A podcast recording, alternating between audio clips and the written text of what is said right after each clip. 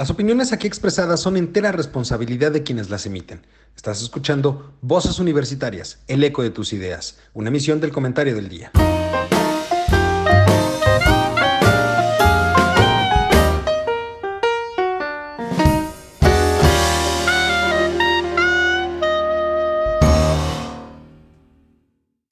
Hola, ¿qué tal? Muy buenas tardes, mi querido público oculto y conocedor. Ya es miércoles, miércoles de Voces Universitarias. Y el día de hoy, el día de hoy vamos a tener una charla muy amena, doctor y yo. Como podrá ver, el día de hoy no está con nosotros eh, Mario y Carlos tampoco. Esperamos que se puedan unir a lo largo del programa, pero si no, pues no pasa nada, ¿cierto, doctor? Nosotros podemos, podemos platicar al respecto. ¿Cómo estás, doctor? Buenas tardes. Así es. Pues bueno, vámonos, vámonos ahora sí que por, por, tiempos, ¿no? Diría yo, eh, vamos a empezar, ¿qué te parece respecto del tema del aeropuerto, lo que ha sucedido en las últimas semanas? Y tiene mucho que ver, por ejemplo, con, con eh, esto que se, se, viralizó en redes sociales, donde eh, es, se dieron ya dos eh, dos videos en los cuales se observaba un posible incidente que afortunadamente no sucedió, pero en el cual se podía ver un incidente entre eh, aviones que pudieron haberse eh, estrellado, ¿no? Y hubieron, pudieron haber provocado una tragedia muy importante. Y bueno, pues al respecto se empezó ya a hablar mucho, empezó a salir mucha información sobre todo lo relacionado con el famoso espacio aéreo y lo que está sucediendo con el espacio aéreo. Y tú recuerdas, o corrígeme, doctor, pero ya en su momento, cuando antes de la inauguración del aeropuerto, pues aquí habíamos platicado y habíamos dicho ya varias veces que una de las principales, eh, uno de los principales problemas que ya se habían detectado es que no podían convivir al mismo tiempo el Benito Juárez y el Felipe Ángeles.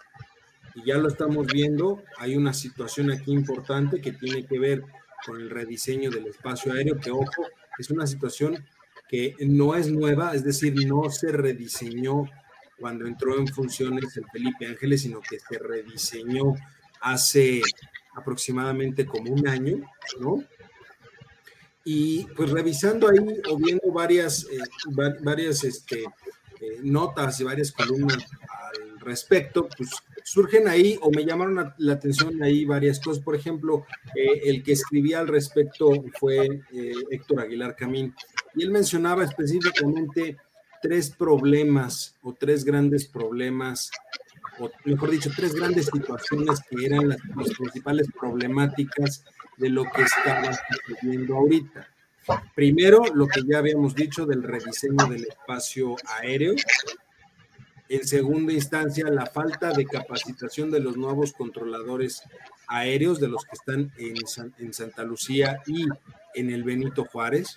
Y en tercera instancia, todo el desorden de la, eh, de, la administración del uso del aeropuerto como tal, eh, que finalmente eso modificó algunos de los horarios eh, que permitía a, los aviones aterrizar y demás.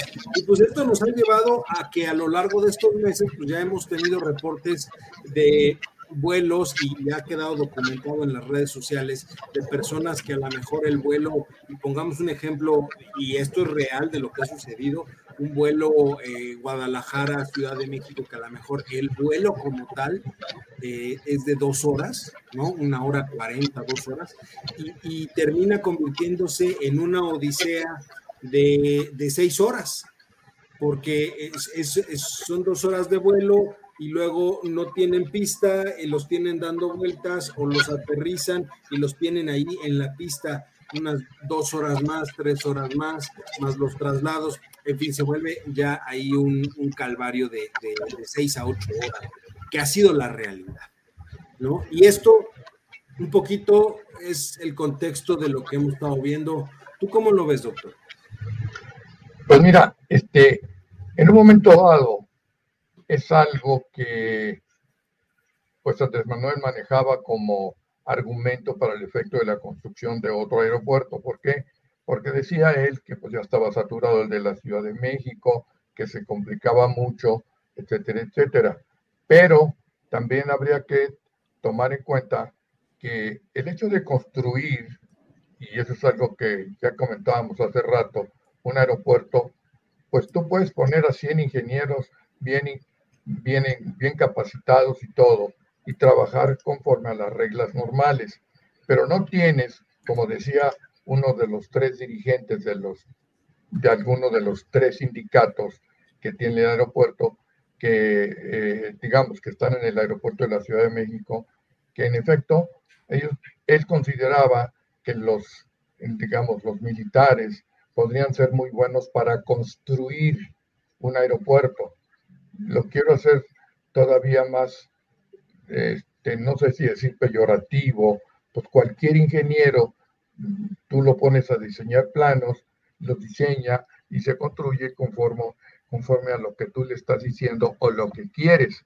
Pero una cosa es construirlos y otra cosa es ya, digamos, meterse en cosas más técnicas, porque sabemos también, también sabemos que, eh, digamos, el aeropuerto está siendo operado por militares y eso no se hace de un día para otro.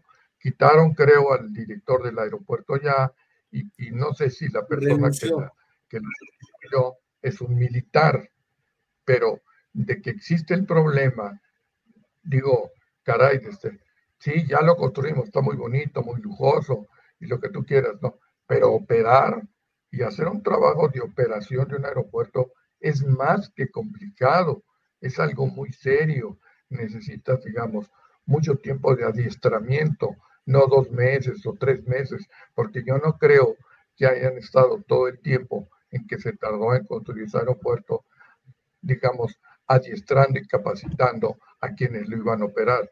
No lo creo, porque allí en los tres sindicatos hay gente de años de experiencia manejando las cosas y que pues sí se han visto envueltos, digamos, quieras o no, en problemas con esa cuestión de la frecuencia de los vuelos, del... Y fíjate, que, fíjate que eso que mencionas es, es, interesante porque efectivamente existe, existen muchas personas eh, controladores aéreos con gran experiencia, pilotos con gran experiencia, que están trabajando en los sindicatos, que están trabajando en las asociaciones.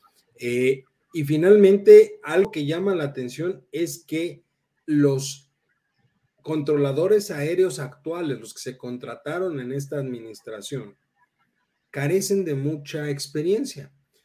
Eh, el tema fue, o, yo, yo como lo veo aquí, es que el gran problema ha sido, y por lo que vi en, en entrevistas que le llegaron a hacer algunos controladores aéreos y demás, pues ellos decían, a ver, pues es que el tema está en que el que está ahorita, con, el que estaba hasta hace unos días como director del aeropuerto, se metía mucho. Él fue el causante del rediseño del espacio aéreo. Y ellos dejaban algo muy claro, no tiene la experiencia ni la expertise para hacer eso. De hecho, los anteriores directores lo que menos hacían era meterse a las cuestiones técnicas. ¿Por qué? Pues porque para eso están las personas calificadas, cualificadas para poder hacerlo.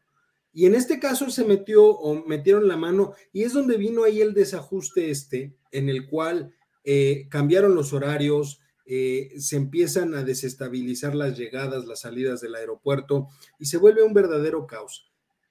Y ojo, aquí también creo que valdría la pena que dejemos claro algo.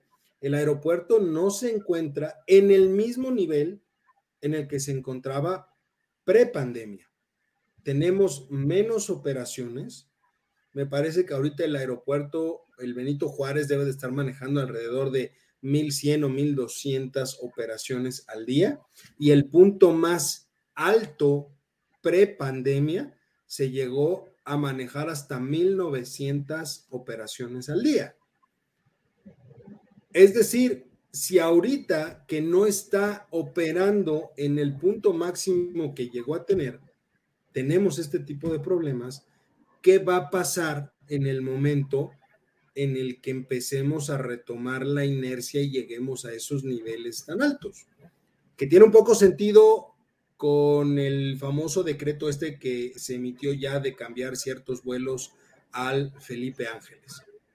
Cosa que tampoco entiendo, cosa que tampoco entiendo porque, y, ahí eh, me gustaría ver tu opinión, porque finalmente, a ver, es, por, por, decreto que van a decir, pues se van 100 operaciones, porque esa fue la, idea, se van 100 operaciones eh, para, para, para Santa Lucía a, finales del año. Para finales del año ya debe de haber 100 operaciones al día. Pero no resuelve nada, ¿estás de acuerdo? O sea, que Santa Lucía tenga 100 operaciones y acá se queden 1000 o 1100, pues sigue sin resolver el problema. Porque el problema no es, como bien dices, el aeropuerto. El aeropuerto está bien construido. Yo creo que nadie niega que el ejército o los ingenieros del ejército son muy buenos en su oficio de construir. Está bien hecho el aeropuerto nadie lo niega. El problema es que ese aeropuerto no tiene conectividad, no está terminado al 100%, no hay aduanas, no hay bodegas. O sea, ¿cómo pasar para allá todo lo de cargo si no hay aduanas donde bajar la mercancía y, que se el proceso? El problema no es el lugar. el problema es lo que está arriba y eso es lo que tenemos No pueden convivir al mismo tiempo los dos aeropuertos. Oye, mire, espérame un poquito, porque aquí abajo se puso ya.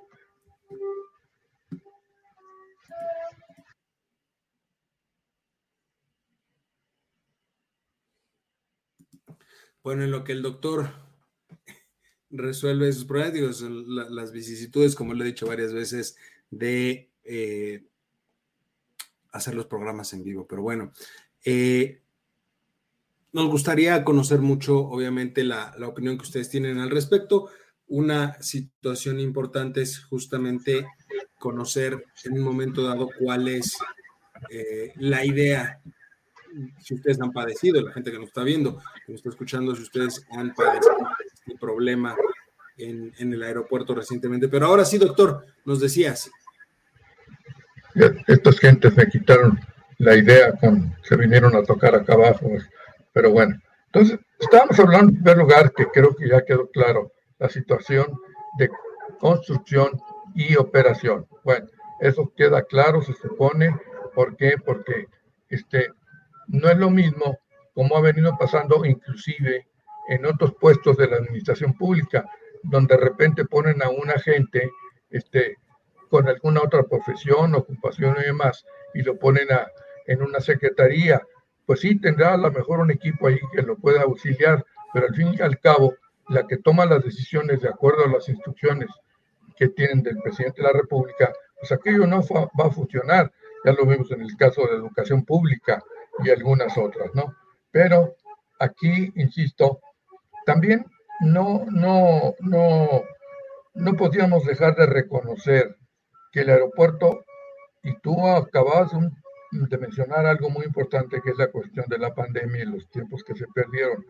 Los, los este, controladores, digamos, se pudiera decir que están un poco descontrolados por aquello de la saturación y por aquello de la propia pandemia que de repente en lugar de salir 100, pues resulta que salen 500 o no sé cuántos. Y luego la cuestión de, de, de los retrasos, que yo lo viví ahora recientemente que, fui a Mazatlán y mi hijo también, que pues bueno, estuvo cuatro horas en un aeropuerto y luego yo estuve dos horas en otro y bueno, total que se vuelve un descontrol. Algo debe de haber también ahí. La, la reestructura que hacen de, de, las, de las rutas o del espacio aéreo, lo hicieron el año pasado, en, en el momento álgido de la pandemia, cuando no había aviones. O sea, a, ver, cuando tú vas a hacer una carretera, vamos a ponerlo en términos muy sencillos, aclaro, no soy experto en la materia, pero quiero pensar que es la misma idea. Si tú, vamos a suponer la carretera México-Cuernavaca, que es una de las más este, utilizadas, ¿no? Sabes perfectamente o se sabe perfectamente cómo está operando ahorita cuáles son los horarios picos de esa carretera, en qué momentos se satura más la salida de la Ciudad de México, la entrada de Cuernavaca, qué sucede con las casetas, ¿no? Es decir, tienes una idea específica de cómo está funcionando. Ahí estaba ya la experiencia, en todo caso, de lo que había venido sucediendo. Exactamente. En, el aeropuerto no pasó eso. Lo, lo, lo, ideal es que si vas a, eh, eh, si tú dijeras ahorita vamos a armar una nueva carretera, ¿no? Este, oye, pues, a ver, no, no, no puedes hacer una nueva carretera agarrando trozos de la que ya está ahorita. O sea, no vas a decir, pues ahora salimos por acá y que entronque este cacho por acá y luego la sacamos a la derecha y más adelante que vuelve a entroncar por acá. Porque entonces la lógica te dice, oye, está bien, pero no puedes mantener operando al mismo tiempo las dos carreteras porque en algún momento se cruzan y puede haber algún problema. Pero, eh, es más, pero es más complicado todavía porque en la cuestión física de la carretera sí existirá la posibilidad de, digamos, de solucionar el asunto de cruces y este tipo de cosas. Pero en el espacio aéreo no, Eduardo.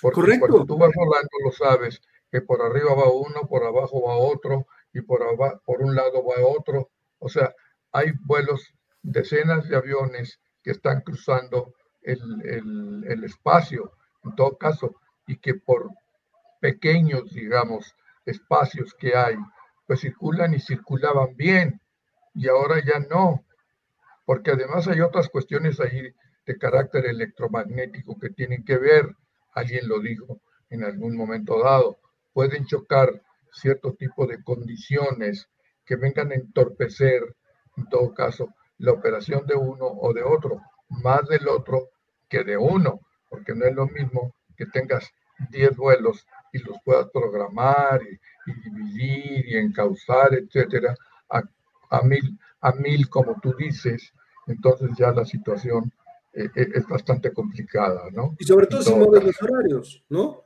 O sea, por supuesto, los que llegan en la madrugada, pues no tienen ningún problema, van a llegar, aterrizan, agarran puertas, sale la gente y se acabó. Pero, pero el grueso de las operaciones no son en la madrugada. El grueso de las operaciones están concentradas en ciertos horarios y ahí es donde está el problema. Ay Dios, perdón. Claro. Ahí, es donde, donde está el, problema. Y, y, a ver, yo no entiendo entonces por qué, considerando esto, por qué la necesidad ahora de mover los vuelos a Santa Lucía. Porque sencillamente lo, hacen porque si no, efectivamente pueden ocasionar y, nadie va a tener la culpa, porque ya sabes cómo se manejan ellos y tenemos muchos ejemplos de esto, como en el caso de la línea 12 y lo que tú quieras y mandes, le van a echar la culpa al otro aeropuerto. Eso es muy fácil. O sea, las vidas humanas salen sobrando, el número de vidas sale sobrando, Dios no lo quiera, llegue a pasar algo así efectivamente se le van a echar la culpa a alguien. ¿Por qué llegar a esos extremos que hasta que pase algo, entonces ya, no nos, ya nos dimos cuenta, ah, pues tenían razón. Así se manejan estos y tú lo sabes, ¿verdad? Porque no es el primer accidente que en un momento dado me refiero a la, a la cuestión de la línea pero, 12. pero a ver, ¿no hubiera sido más lógico mandarlos a Toluca?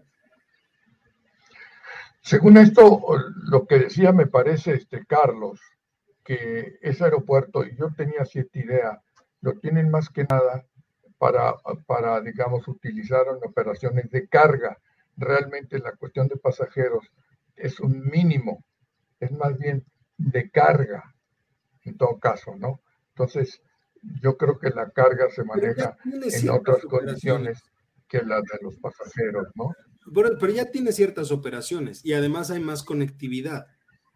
Es decir, si quieres aminorar el tráfico aéreo de la ciudad, pues no los mandas, no los sacas de Benito Juárez y los mandas al que está a un ladito, que prácticamente está a un ladito en cuestión aeronáutica Felipe Ángeles, no los mandas para allá porque no te sirve de mucho. O sea, lo ideal sería sacarlos Pues ya ahí tienes Toluca y ya tiene operaciones o ya ha tenido operaciones Toluca. Hay que recordar que en su momento Toluca llegó a operar, me parece, o, llegó a, captar cerca de 9 mil o 10 mil pasajeros eh, al mes. Entonces, pues tampoco no es un aeropuerto despreciable. O sea, sí se le podría dar un uso interesante y realmente repartes la idea entre los tres aeropuertos. Pero la necesidad de decir se va todo a Santa Lucía, pues ya es una necedad que dices, como para qué, ¿no? Pues sí, pero ya sabemos, como dices tú, que es una necedad. Ahora yo me monto en mi macho, como dicen, y no me bajo, punto, porque no voy a dar oportunidad que digan que yo me equivoqué, porque yo nunca me equivoco, ¿verdad? Y contando con el apoyo de este, estas gentes que son serviles y que tampoco les importa la cuestión de vidas humanas, pues está bien y punto, ¿no? Y, si le di, y no le puedes decir que no, ¿por qué no decirle, a ver, ¿por qué no utilizamos esto que se hizo desde hace mucho tiempo, se expropió y creo que existían las condiciones suficientes acá en tu tierra, en Hidalgo, ¿cómo se llama esa parte que expropiaron y todo? Porque le expropiaron los terrenos para el aeropuerto. Yo no sé qué habrá ahora ahí, Nada. ¿Supango? Tizayuca. Ah, Tizayuca, es cierto. Yo creo que ahí sí hubo algo de echarle un poquito de cerebro. Van a decir, oye, pues si de Tizayuca, digamos, ¿a cuántos kilómetros estamos de aquí a Tizayuca, por decir algo? Lógicamente estamos más lejos que a los 30 kilómetros o a los 45 kilómetros que estamos de este, del AIFA, ¿no? En todo caso, yo no tengo idea cuánto sea de aquí a Tizayuca, pero pues bueno, ya estaba ahí. Pero, pero había un poco más de ¿Eh? Había un poco más de conectividad y de hecho el proyecto consideraba el proceso de conectividad, algo que no tiene el Felipe Ángeles.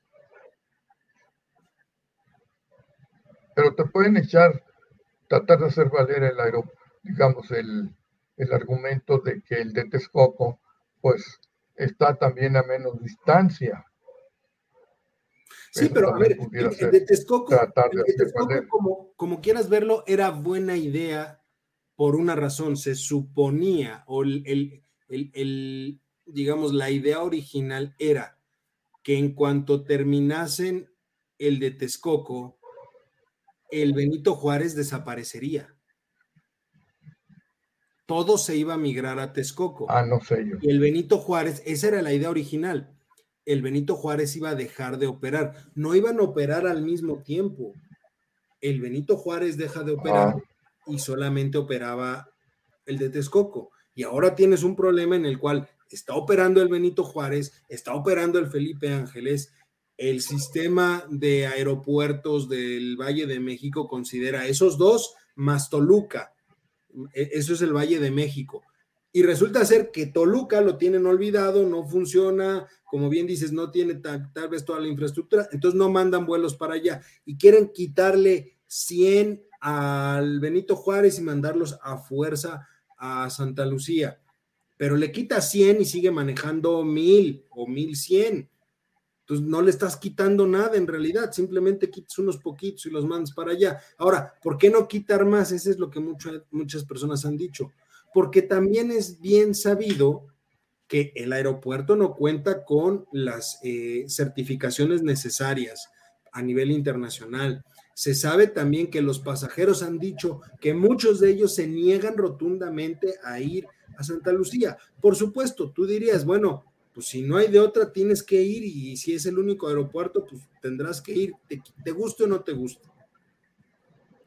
Pero, es que también es tiempo y dinero. Correcto. porque, digamos, alguna vez, alguna vez platicábamos, que, y, vas a recordar tú, digamos, que en el caso del AIFA, digamos, no tiene sentido o no le conviene al pasajero que viene de casa, de paso, porque porque llega al AIFA y tiene que moverse al aeropuerto de la Ciudad de México. Y eso significa, cuando menos, así, viéndome muy este, generoso, una hora, y luego llegas al aeropuerto de la Ciudad de México, donde ya existe una saturación, si te piden tres horas para un vuelo internacional, pues los vuelos llegan y llegan, importa, y no importa que tú tengas que ¿eh? tres horas. O viceversa, porque hay que recordar que prácticamente lo que están mandando a Santa Lucía son rutas nacionales. Mm, solamente por ahí va a haber una ruta internacional que es la de Venezuela y, a lo mejor por ahí hay otra, pero, pero son nacionales. ahora vamos a pensarlo del otro lado, vamos a pensar a alguien que viene del extranjero, llega al Benito Juárez, pero su destino no es la Ciudad de México, su destino es Cancún o es este, Los Cabos.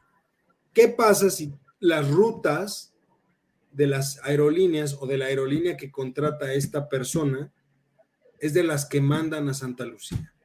Imagínate nada más, llega, hay tráfico aéreo, porque repito, eso no se va a arreglar quitándole 100 vuelos al Benito Juárez, 100 operaciones. Llega alguien, hay saturación, lo tienen dando vueltas, aterriza y luego tarda, vamos a ponerlo tranquilo, dos horas en que le den puerta para, para descargar. ¿Qué es lo que va a suceder entonces? Pues arriba lo tuvieron media hora, dos horas abajo, dos horas y media, y luego del Benito Juárez a, el, a, Santa Lucía, al Felipe Ángeles, si es hora pico y demás, se puede echar otras dos horas, dos horas y media. Esa persona va a perder su vuelo. Por eso, el, tiempo es dinero, ¿no? A la gente le interesa moverse rápido. Hay mucha gente de empresa, mucha gente que maneja el, digamos, el transporte aéreo por cuestión de, de rapidez, por cuestión de, soluciones rápidas. Ahí tienes, por ejemplo, el caso de Querétaro. El caso de Querétaro, el avión, yo no lo he, no tomado ese vuelo, que por cierto es caro, hasta cierto punto me parece que son cuatro mil pesos en, un vuelo de ida nada más, pero es un vuelo en que no creo que hagas más de 45 minutos, 30 minutos. Es más, el avión posiblemente más tarde en llegar a la altitud que tiene tomada y, y su trayecto de crucero pues será 10, 15 minutos y ya estás en Querétaro. Pero con las circunstancias de que, volviendo al tema del, del dinero y del tiempo, ¿cuánta gente va a Querétaro rápidamente porque tiene que arreglar un asunto que significa mucho económicamente? Sabemos lo que es Querétaro desde el punto de vista industrial, comercial, etcétera, etcétera. Bueno, ahí está bien. Ahora, no ha habido tampoco problemas desde un principio, porque los aviones que volaban de, la, y digo que volaban porque parece que recientemente hubo por ahí un problema con la empresa, no me acuerdo cómo se llama, pero algo había ahí que había trastocado los límites que les habían puesto en relación a la cantidad de vuelos o, o los tiempos de vuelos y demás. Pero ha venido funcionando, punto. Yo pienso que funciona más que por economía, en todo caso, y que no hay problema por la ruta que tiene.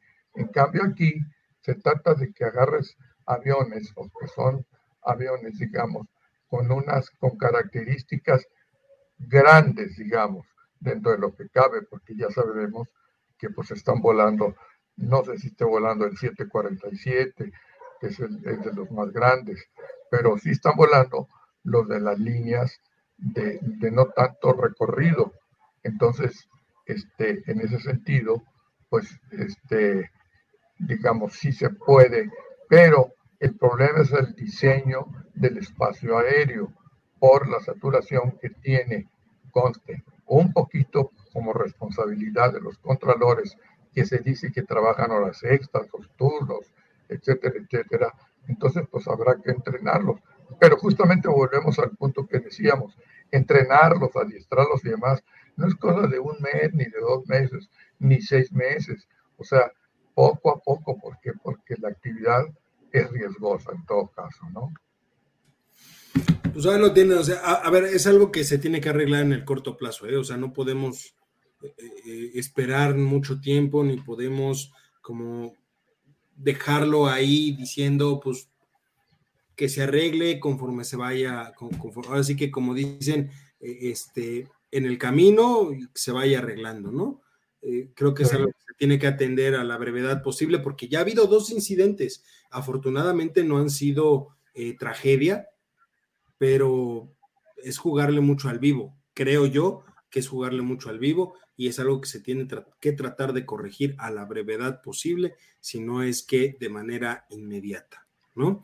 Pero bueno. pero me interesa más arreglar las relaciones con Venezuela y con Cuba que ese tipo de problemas internos que tenemos. Ah, no, a él le interesa más, a ver, le interesa más eh, la relación con Venezuela, con Cuba, con Honduras, con, con El Salvador, con Guatemala, ¿no? que arreglar el problema del el espacio aéreo. Pero también, sabes, le, le, apura mucho y, y, es prioridad para él eh, proteger a los miembros de las bandas delictivas, porque también son seres humanos. ¿Qué opinas de eso? Bueno, ahí, es, ahí estamos entrando ya al, al tema este que ya traíamos para tratar, que es el de la inseguridad, ¿no? Así Justamente, es hubo dos días, digamos, en que no pasó nada. Y sin embargo, hablando de exponer las vidas de los civiles, digamos, en un momento dado, justamente ayer me parece que hubo dos enfrentamientos en donde en uno de ellos murieron tres de la Guardia Nacional y, y otro está gravemente herido. Y por ahí hubo otro, no sé en qué parte, que también tuvo un problema. Es que la Guardia Nacional no tiene el entrenamiento necesario, digamos, para, para ser del ejército, porque ni siquiera le puedes decir, al, como le dicen al del ejército, la función del ejército, eh, digamos, no es ni andar construyendo aeropuertos, ni andar en otro tipo de labores, salvo el DN3 famoso por aquellas cuestiones. Del... Pero ese, es apoyo en desastres, o sea, el, el DN3 también está muy bien delimitado porque es apoyo a la población en caso de desastres naturales. Nada tiene que ver esto, nada tiene que ver no, Y, pero a donde voy, a donde voy es, es, esto. El militar obedece orden y si les dicen, ustedes los van a Zacatecas y todo, y, no, no van a pedir permiso para si se tienen que enfrentar o dejar con vida a estos canallas que privan de la vida también a seres humanos. Entonces, no puedes estar jugando con la vida de los propios militares o de los guardias nacionales y la vida de aquellos que están desprotegidos totalmente, ya sea por la extorsión, por el hecho de piso, porque bla, bla, bla, y, que, los, y que los maten. Y no solo matan ahí mujeres y, hombres, yo, niños van por medio. Yo, yo, quisiera, yo quisiera retomar un poquito lo que estás diciendo justamente, porque dices, eh, no se debe de arriesgar la vida de nadie. Y, estoy de acuerdo con eso, no, no, deberíamos de arriesgar la vida de nadie. Pero, pero eso no significa no hacer nada. Creo que también eso nos debe de quedar claro. No, no, no. Eh, no hacer nada, no, no, iba por varias veces, no hacer nada no es estrategia, es sumisión. Y esa es una realidad. Un dato importante que apenas... O es omisión sumisión o, es omisión, cualquiera, que en ambos casos es muy grave, es una situación muy grave, ya sea porque omites tu responsabilidad o te sometes a lo que dicen los otros. Y en ese caso, yo nada más quiero dejar aquí un dato muy, muy rápido eh, eh, antes de, de, escucharte más en este punto. El martes se rebasaron eh, mejor dicho, la semana pasada se rebasó la barrera de los 120 mil muertos, de los 120 mil homicidios dolosos en el país. Del primero de diciembre de 2018 a, me parece que fue el jueves. De acuerdo con las tendencias, hoy se rebasaba la cantidad de muertos del sexenio de Felipe Calderón si sacamos un promedio, yo he venido diciendo constantemente que el promedio de homicidios dolosos mensuales en el país era de 2.000 muertos mensuales. Repítemelo porque se fue el internet. A ver. Perdón, yo, yo, yo he dicho varias veces que el promedio de muertos o el promedio de homicidios dolosos al mes era de 2.000. Con estas nuevas cifras se eleva a 3.000 muertos promedio al mes. Bueno, ahora te voy a hacer una pregunta yo. ¿Qué pueden pensar o decir los militares? ¿Nos van a mandar una misión X o Z donde nos tenemos, tenemos que tragar camote y no podemos hacer nada que no sea que lo que venimos a hacer, que es acabar con estos canijos, ¿no? O, decir, no, pues es que no voy, man, porque o me matan o me matan. Y yo estoy para cuidar la seguridad. Y si hay muertos, pues que sean ellos y no nosotros, porque además nosotros es justamente la función, es la que tenemos, defender a la ciudadanía a toda costa y punto, sin violar los, derechos humanos. Pero a ver, a ver, nada más un detallito ahí. De lo que sucedió en Nueva Italia las, el fin de semana, que de ahí se desencadenó todo esto, lo que sucedió con esas imágenes donde se supone que estaban correteando a los militares y los sacaron por... A ver, era un, era un este, laboratorio de fentanilo, el que se había localizado, el ejército lo localizó, parece ser que era algo pues, relativamente importante porque había muchos, muchas personas cuidando, resguardando esas instalaciones. Vieron al ejército y los empezaron a corretear y los sacaron, ¿no? Y vámonos. Pero después el ejército regresa, regresa ya con 400 elementos y entran a las instalaciones y toman las instalaciones. Es decir, el ejército está cumpliendo con su orden y su orden es deténlos. Y entró, o sea, iban pocos, los corretearon, fueron por el resto de la tropa, regresan, entran y toman las instalaciones finalmente. A ver, esa es parte de la actividad, y como bien lo dices, ellos siguen instrucciones, siguen órdenes. Sus órdenes nunca han sido, nunca han sido en realidad, enfréntalos, porque no lo hicieron en un principio, fueron después, regresaron y entraron. Pero, pero a ver, eso creo que es parte de una, o debería de ser parte de la estrategia, porque si tu estrategia es, volvemos a lo mismo, tipo el operativo cuando detuvieron al hijo del Chapo. Que no lo detuvieron. No lo detuvieron, porque la orden fue, suéltalo. A ver, por un lado das la orden de, hay que proteger a la, a la sociedad. Pues proteger a la sociedad también implica el uso y el ejercicio de la fuerza. ¿Por qué? Porque el Estado es el único que tiene el monopolio del, ejercicio de la fuerza pública y se utiliza para poder mediar situaciones que así lo requieran. Por supuesto, nadie está diciendo que se tienen que violar derechos humanos. Hay formas de aplicar eh, la ley y formas de aplicar la fuerza pública sin la necesidad de tener que llegar a violar los derechos humanos. Es decir... Ahí fue un operativo fallido.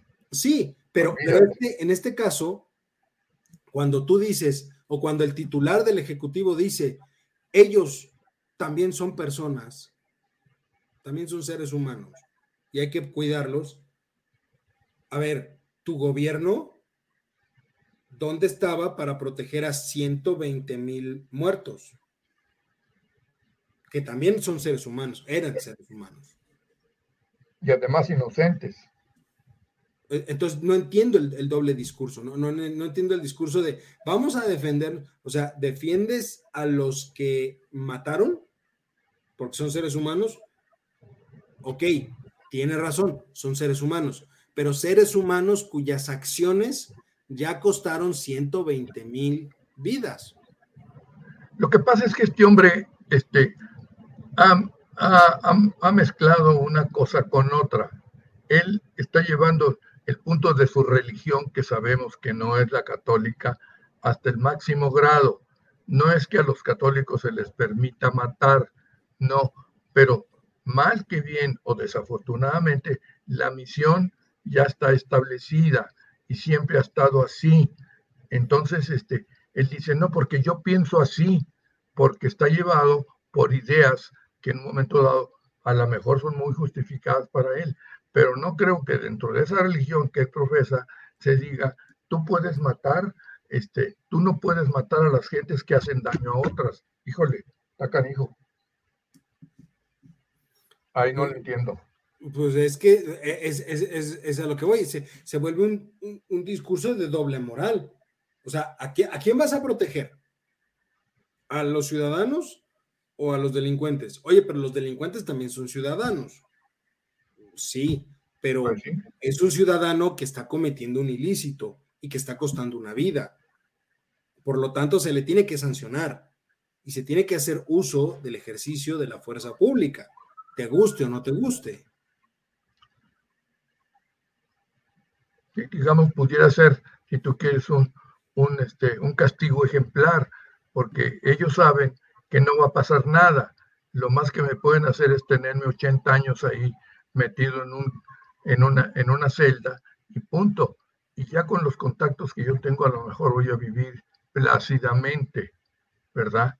Y, lo que se está dando a últimas fechas, este, ahora sí que, como dice él, eh, pues le ha venido como anillo al dedo, es que en efecto han venido deteniendo a, narcotraficantes, parece ser de, peso. ¿Por qué? Porque si el hermano de Ociel Cárdenas y por ahí algunos otros, ¿no? Pero de todas maneras, esto es un, el cuento de nunca acabar, porque son células. Es uno y luego viene otro. Y luego ese otro, si lo mandan, sale otro. ¿Por qué? Porque ahí lo que priva es justamente el dinero que va en juego no importa lo que pase, punto, se acabó. Entonces, pues este, va a ser el cuento de nunca acabar, si son los besos o los abrazos y no los balazos, pues, pues ya no le tienen miedo, o cuando menos, ok, agarraron al jefe el Mencho o quién sabe quién, bueno, pero lo metieron a la cárcel. A nosotros, si nos llegan a agarrar, no va a pasar nada tampoco, nos van a entambar, pero también va a llegar el momento en que de por sí ya sabemos cómo está el, eh, sistema penitenciario en México, como lo acabo de mencionar, que no fue precisamente el caso, el presidente ministro de la, de la Suprema Corte. La cuestión en que se encuentran los, los reclusos en, en determinados este, reclusorios, digamos, ¿no? Pero entonces vamos a llenar de gente que va a estar, va a seguir viviendo, en todo caso, a costas de los contribuyentes, no del gobierno de los contribuyentes que son los que mantienen al gobierno, porque el dinero no sale de la bolsa de López Obrador, el dinero se queda en la bolsa de López Obrador por otras cuestiones. Pero bueno, es, e, es muy difícil efectivamente esta labor que tiene el ejército, que no la está ejerciendo. ¿Y quiénes están pagando el pato? La Guardia Nacional. Que no es ejército. Sabemos que los que son policías, entre comillas, que están integrados a una función de carácter militar, ¿verdad? Ahora, a, ver, aquí nada más para, terminar con este, con este tema, porque eh, es un tema que da para muchos más programas, creo yo. Eh, hay quien dice que, que, la estrategia, que la estrategia es correcta, que no hacer nada en contra de ellos es correcto, pero que se tiene que pactar. O sea, que la única pues, forma de solucionar esto es pactar con ellos, pactar con el crimen. desde el punto de vista de tú quieres decirles, oye, a ver, vamos a hacer algo. Yo te voy a dejar producir eh, la, droga, el fentanilo, este, cocaína, lo que tú quieras. Órale. Prodúcelo y sácalo del país, pásalo a Estados Unidos, va. Eh, pero eso sí, a cambio, bájale dos reyes. Porque algunos, algunos analistas han llegado a decir justamente eso, han llegado a decir eh, que, que finalmente el que se haya alebrestado tanto el avispero es porque en la época de Calderón se le enfrentó de manera frontal a aquellos que se dedicaban a la producción y distribución de droga y eso llevó a que se salieran de ese negocio y se metieran en otros. Extorsión, eh, derechos de piso, secuestro. Cambiaron el giro. Cambiaron el giro, correcto. Entonces, algunos dicen que si se pacta con ellos, si el gobierno pacta con ellos y se les da esa facilidad de regrésate a ese negocio que es muy rentable para ti, yo me hago de la vista gorda, al fin y al cabo lo vas a pasar a Estados Unidos, pero bájale dos rayitas acá, puede ser una buena estrategia. ¿Tú qué opinas? No, yo, yo digo, para mí sería lo, peor de la irresponsabilidad y de la, como dijéramos, el rompimiento con lo que es un Estado y sobre todo un Estado de Derecho, que tú puedas pactar con, con criminales, podrás pactar con corruptos, como sucedió, digamos, en el caso de Chicago y de Al Capone, que él estaba pactando con policías corruptos. Esa era la única forma en que podía llevar adelante su negocio. Y yo no creo que, se hubiera llegado a esos extremos, ¿no? De pactar con los criminales. Ya se habló, creo que en el caso de cuando fue presidente, no, no sé si Calderón ¿no? o, este, o Fox, creo que fue en Calderón, ¿no? Algo se habló de que, que se estaba pactando con los, con los criminales, cosa que yo no, no creo, ¿verdad? Sería el colmo verdaderamente. Esa es la cosa. Eh, pero entonces, sí necesitamos una estrategia. Pues sí, pero no la tenemos. Al parecer no la tenemos. Ni la Marina, que, que, en un momento dado estaba funcionando bien, pues este, ha podido acabar con ese problema. Ahora es muy difícil, ¿verdad? En todo caso. Y la prueba está que pues ahora la cuestión está del nuevo digamos, no sé si es el nuevo delito del feminicidio, ¿no? Que pues, tampoco habría que ver ahí, digamos, en un momento dado, tú no puedes tener un policía detrás de cada mujer, pero sí hacer recomendaciones sobre determinadas actividades que las mujeres realizan y que no deben de realizar poniéndose en riesgo. Porque eso te va a decir, yo no voy a poner un policía detrás de cada mujer, sí que sabemos que no puedes, ¿verdad? En todo caso. Pero en base a una a campañas, digamos, de, de, de, prevención, decir, no salgan a determinadas horas, tengan cuidado con esto, pum, pum, pum. Y, pues este, la cosa está en, en, que no lo hagan, ¿no? Por ejemplo, nosotros en la, allí en Querétaro, en la, ya sabes tú, la casita esta que rentábamos, la, tía de la mujer esta que vivía en esa casa, vivía en Zamora, Michoacán. Y llegó un momento dado que yo no la podía localizar y ya me puso en contacto y hablé con ella. No, licenciado me dijo, no se puede vivir en Zamora, punto, porque aquello es un, ahora sí que ya no se puede ni siquiera decir a tiro por viaje, porque ahora ya sabemos que son de dos que tres por día. Como tú bien dices, pues, cuántos van, ¿no? Y pues es, un cuento de nunca acabar, ¿no? Y luego otros que se complican por la falta de cumplimiento de forma eficiente, digamos, como el caso de, de esta niña de Baní, que el señor pues insiste en que las cosas no fueron como las están poniendo las autoridades ya sea porque son unos ineptos o ya sea porque recibieron dinero, no sé. Pero ¿por qué tanto se ha desvirtuado esto? casi un mes. Sabes que, sabes que lo, lo, lo, lo que más apena, digámoslo de alguna manera, de esa situación, de este caso en específico, es que eh, no lo puedes dar por falso tampoco. O sea, sí, sí es creíble que, que hayan hecho mal las cosas. Ese es, el, importante. No, por eso, no, puedes, no puedes asegurar que no, no lo hicieron mal, pero tampoco puedes asegurar que lo hicieron bien. ¿Qué dijo el presidente de la Corte? Ese es un gran ¿Qué dijo el presidente de la Corte? Justo, el presidente de la Corte puso énfasis en el sentido que las gentes no están haciendo su trabajo como debe de ser. Punto. Los ministerios públicos, los defensores de oficio.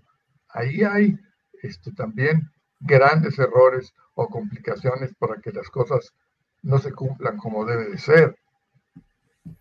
Esa es la cosa. ¿Verdad? Pero bueno, antes, de irnos, antes de irnos, porque ya, nos quedan eh, pocos minutitos, eh, cuéntanos el chisme de, ah.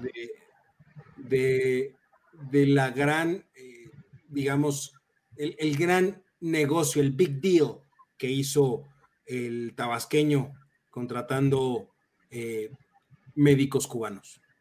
Bueno, esto parece un juego de niños y de hecho la diplomacia a veces así lo parece. Cuando te dices que la cosa es negra, posiblemente sea gris y no sea blanca. Ahora, ¿a qué voy con esto?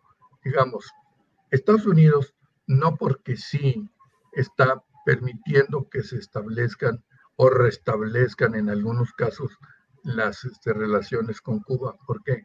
Porque hay cuestiones económicas que lo hacen necesario. O sea, vecinos que pues hay que contemplarlo por aquí, estamos dejando de dejar de tener entradas en ese sentido. Ahora, por un lado. Ahora, en el caso de lo que hablábamos, se dice que no es que digamos que los médicos o los pasantes o quienes tienen la capacidad de hacerlo se negaran a prestar los servicios correspondientes, porque yo puedo prestar el servicio pero no tengo recurso. Y no me refiero al recurso económico, porque a lo mejor en una de esas lo hago por una cuestión humanitaria, humanitaria sino que no tengo el instrumental para poder salvar determinadas necesidades que tiene la población en un problema tan grande, ¿no? Entonces ellos están haciendo un un juego de tú me das y yo te doy. Yo, yo estoy de acuerdo, lógicamente, porque también brincaron de inmediato los estudiantes de la Universidad de la Facultad de Medicina y no sé cuántas asociaciones diciendo que los médicos son competentes, pero no como dijiste, se escondieron en sus casas. Pues eso también es una falta de respeto, en todo caso, para quienes están arriesgando y como sabieron que arriesgaron y que inclusive llegaron a fallecer en la prestación de su servicio. Eso no se vale, que tú digas que se escondieron en sus casas. Pero ya sabemos cómo se las gasta el Señor, que a Él no le interesa herir susceptibilidades o herir situaciones de otro tipo. No, pues entonces traigo a los cubanos y los pongo a trabajar. Pero luego volvemos a caer en el mismo problema. Ah, para los cubanos vas a tener recursos y para los mexicanos no los tuviste. Pregunta. Y ahí se las dejo. Ya llegó Charlie. Hola, buenas tardes, buenas noches, ¿cómo están? Qué gusto, perdón. Estas nuevas obligaciones me. Entrale al toro, este, entrale al toro, ándale. Esos médicos cubanos son un grupo de choque. No son médicos, son un grupo de choque. Y vienen a apoyar. ¿A, dónde los van a mandar? A la frontera sur, ¿no? No tengo idea, Carlos. Los van a mandar a la frontera sur. Son un grupo de choque. Abusado con eso, ¿eh? Esos médicos cubanos, como tal, no lo son. Ahora, una de las cuestiones también puede ser, efectivamente, hay, el rumor de que son un grupo de choque, pero también lo están viendo desde el punto de vista de que es una forma en la cual el gobierno mexicano da soporte económico al gobierno cubano. Ojo con eso también, ¿eh? Porque recordemos que les va a pagar ah, un sueldo específicamente para estos doctores, pero es un sueldo que no se le va a entregar directamente a ellos. No. Se le va a entregar al gobierno cubano y el gobierno cubano es el que lo va a dispersar. Es decir, estamos pagándole a la dictadura castrista. Oye, pero a ver, decía bien el doctor Araque en lo poquito que los pude escuchar, este, ¿por qué no pagarle mejor a los médicos mexicanos? ¿Somos más caros? ¿Somos más malos? ¿No tenemos la capacidad? No, yo no, yo no creo eso. Lo que pasa es que cuando hablo también de recursos humanos, hablo de que no hay médicos suficientes. Eso puede ser, ¿verdad? Pero además están hablando de un tiempo pasado. Ya pasó. Digamos, ya se fastidiaron los médicos mexicanos y ahora salen con que van a traer a los cubanos. Ya que déjame decirte algo también que es muy importante, Charlie. Eh, no es tan sencillo la formación de un especialista, de un médico especialista. Ah, no, no, requiere, no, no, Requiere mucho tiempo, mucho tiempo. Y no, me queda clarísimo. Lo bien que, dice, lo, que dice el doctor es, es, válido también. No tenemos, no tenemos los suficientes médicos especialistas en México.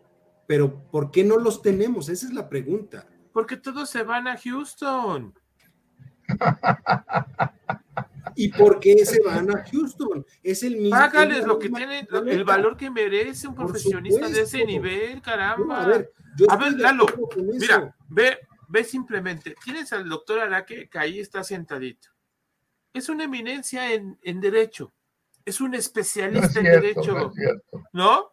A, ver, no, no, me diga que no, porque usted estuvo trabajando muchos años en el Ministerio Público y los casos se los sabe de pe a. ¿Por qué no está dando clases? ¿Por qué no lo invitan a algún lado? ¿Por qué? Él es un especialista.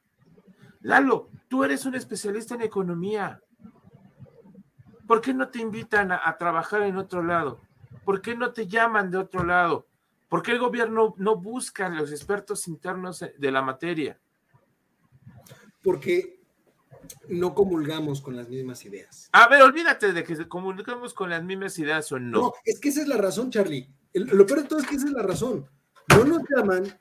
A, ver, si a mí me dijeran ahorita, a mí, a mí me dijeran ahorita, vas a la Secretaría de Hacienda. A ver, no. No, no, no podría aceptar. Porque yo sí tengo dignidad personal y profesional. Yo no iría a calentar un asiento como lo están haciendo muchos de los burócratas que están ahorita en las secretarías, empezando por el que se dice ser el secretario, que nadie lo conoce, nadie sabe dónde está, y que, ojo, también ya está descontento. Y ha habido muchos rumores desde hace varios meses de que se va, de que quiere renunciar. ¿Por qué quiere renunciar? Pues porque el hijo predilecto de Macuspana quiere hacer lo que se le da la gana y en eso quiero hacer lo que se le da la gana, resulta ser que prefiere apoyar a sus amigos cubanos, prefiere apoyar a sus amigos hondureños, a sus amigos venezolanos, a sus prefiere apoyarlos a ellos que apoyar al propio talento mexicano. Porque, híjole. No, estás equivocado. Estás equivocado. En el caso de la Secretaría de Educación Pública, apoyó a la gente más honesta que te puedas imaginar. ¡Ah! Ahí está otro caso. Ahí está otro caso. La señora no volvió a salir hasta que anunció el aumento del salario.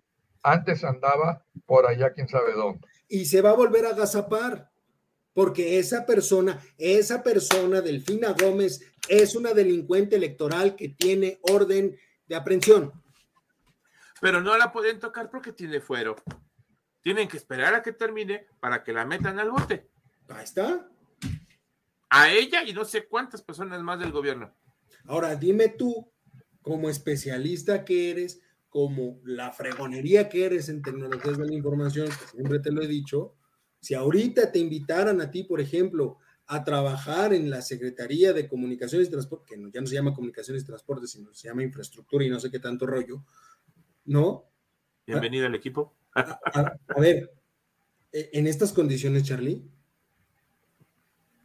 donde lo que, privilegian, donde lo que tú que tener vergüenza profesional. ¿Tú estarías dispuesto a firmar una adjudicación directa sin saber el, a qué empresa se la van a dar? Ah, no. Ah, no. No, no, no, no. No, no, no. No, debe de haber un proceso, Lalito. No hay. O sea, yo no puedo hacer eso porque va, va mi reputación de por medio. pero todo lo que se ha hecho en este gobierno ha sido adjudicación directa. No, tú para hacer algo tienes que hacer un análisis, encontrar la situación.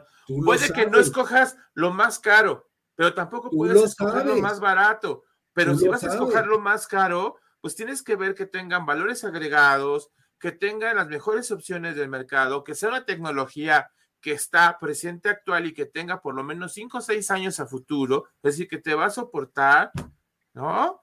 Entonces. Tú lo sabes, Charlie. Ahora ve a decirle eso, a ve a decirle eso al aeropuerto, a los del aeropuerto Benito Juárez, que contrataron a, operadores eh, aéreos sin experiencia. que son los que están rediseñando las rutas aéreas y por eso tuvimos dos conatos de accidente en días recientes. Ni me digan que yo ando viajando ahorita más seguido.